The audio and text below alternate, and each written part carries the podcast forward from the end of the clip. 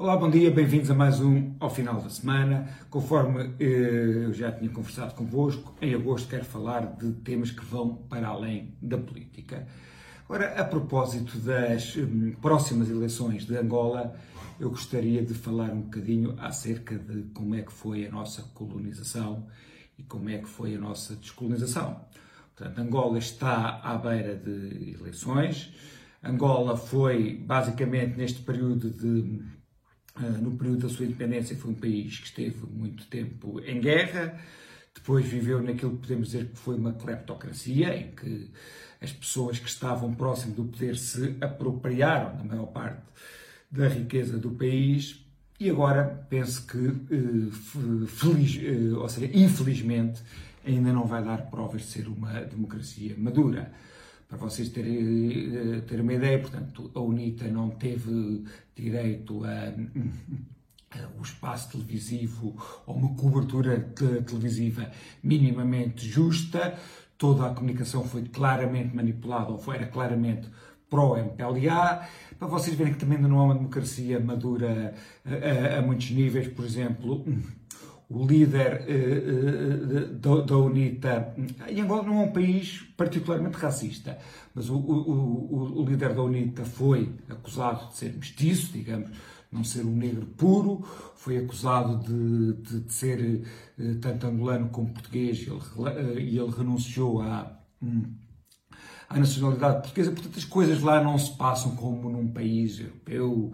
E, embora, conforme eu eh, disse, Angola não é um Estado falhado, é um Estado soberano, em que algo, eh, há coisas que funcionam, em que o Estado, de uma geral, controla o território todo.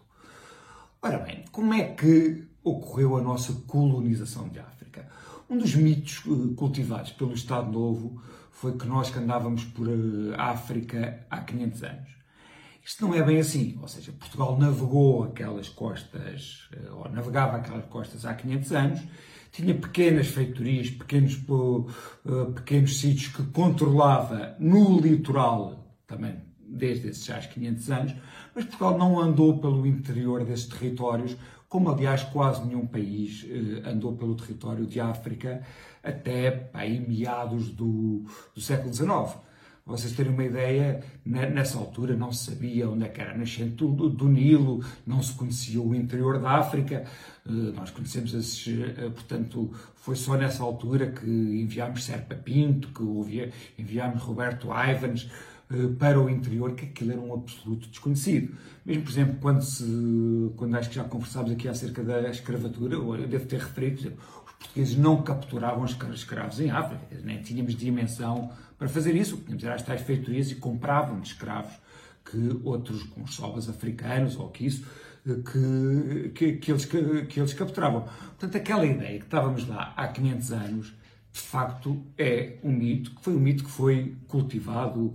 Uh, nós, efetivamente, nós começámos a estar em África desde meados, desde pouco, desde meados do século XIX. Aí é que começámos a, a estar em África, portanto, desde o final da, da, monarquia. A Primeira República também apostou muito, apostou muito em África e o Estado Novo deu continuação uh, a essa aposta. Portanto, basicamente, essa foi uh, a nossa relação com a África. Uh, eu penso que um dos, do, um dos problemas do Estado Novo foi não se ter apercebido que após a Segunda Guerra Mundial que o mundo foi resvalando para um cenário em que qualquer forma de colonização tradicional seria inaceitável. Ou seja, o, o mundo não aceitaria que houvesse países, nomeadamente países europeus, a controlar outros países, no caso, países africanos. A grande perdedora da Segunda Guerra Mundial foi a Europa.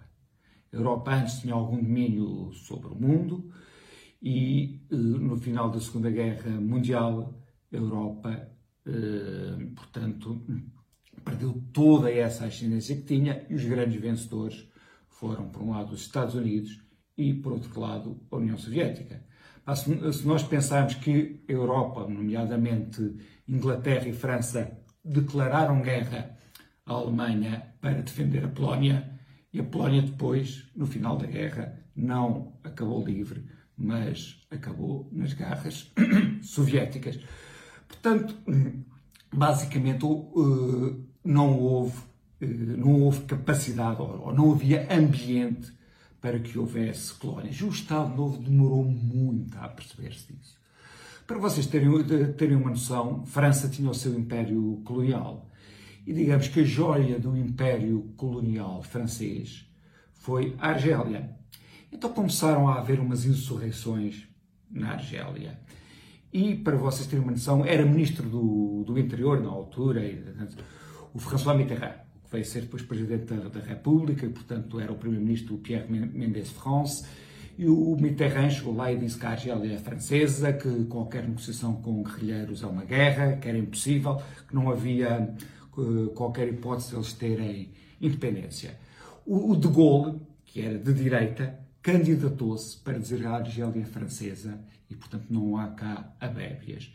E o que é que aconteceu? O de Gaulle candidatou-se, ganhou as eleições e começou a ver que não havia hipótese da Argélia ser francesa. Porque o mundo todo não permitiria que a Argélia fosse francesa, devíamos ter os Estados Unidos a povo veneno, devíamos ter a União Soviética a povo veneno, porque, portanto, o novo cenário que existiu, que não era um cenário colonial, foi um cenário pós-colonial, onde os Estados Unidos mandavam por interposta pessoa e a União Soviética mandava por interposta pessoa. Agora, podemos pensar se isso foi melhor para os países ou pior. Eu penso que, nomeadamente para a África subsaariana, que a descolonização foi terrível. Mas, mas às vezes na vida acontecem coisas terríveis que são impossíveis de não acontecer. E aquilo que eu culpo o Estado Novo foi de não se ter apercebido e não ter preparado melhor. Uh, portanto, não se ter apercebido que isso seria uma inevitabilidade. Se a nossa descolonização podia ter corrido melhor, podia. Mas não podia ter, se calhar, corrido muito melhor, porque não houve descolonizações da África subsaariana, praticamente, não ser tipo a Namíbia, que já foi uma descolonização moderna ou isso, que tenham corrido francamente bem. A descolonização foi. E é uma das coisas que me faz impressão, não há. Eh, as pessoas não se confrontam com isto. O Fausto, portanto, o músico, disse há não muito tempo que acreditava que os angolanos que eram mais felizes durante a colonização. E parece que caiu o Carme e a Trindade. Aquilo que ele disse foi uma banalidade. Mas é uma banalidade que nós não temos capacidade de enfrentar. Nós não temos capacidade de dizer que Moçambique é um Estado falhado, ou seja, cá embaixo, cá embaixo em Maputo não controlam nada do que lá, do que lá se passa em Pemba, a, a 2 mil e tal quilómetros acima. A, Guiné-Bissau, que diziam antes que só não era riquíssimo porque era explorada por nós, é um Estado falhado, um, um narco-Estado. Um narco, Portanto, uh, Angola, que tem algumas características boas, mesmo assim foi uma cleptocracia, o único país que correu razoavelmente bem foi Cabo Verde, e eu acho que teria corrido muito melhor se tivesse ficado ligado a Portugal, como ficaram as Ilhas Caribas francesas, e, e, por aí fora. O que é que eu vos queria passar com esta, com esta mensagem, sobretudo? Foi que a descolonização foi uma coisa, digamos que foi uma. Desgraça não é a palavra certa, foi uma maldição que se abateu sobre a África, mas que foi uma maldição que se calhar teria que ter acontecido, porque nós às vezes não conseguimos portanto, ir contra os ventos da história e que foi pena que o Estado Novo não tivesse se apercebido disso mais cedo, porque aí não teríamos feito uma descolonização exemplar, que isso não existe, mas teríamos feito algo que teria sido melhor para nós e, sobretudo, melhor para os povos que, que lá ficaram. Era isto que eu tinha para conversar convosco. Até para a semana. Cá nos vemos.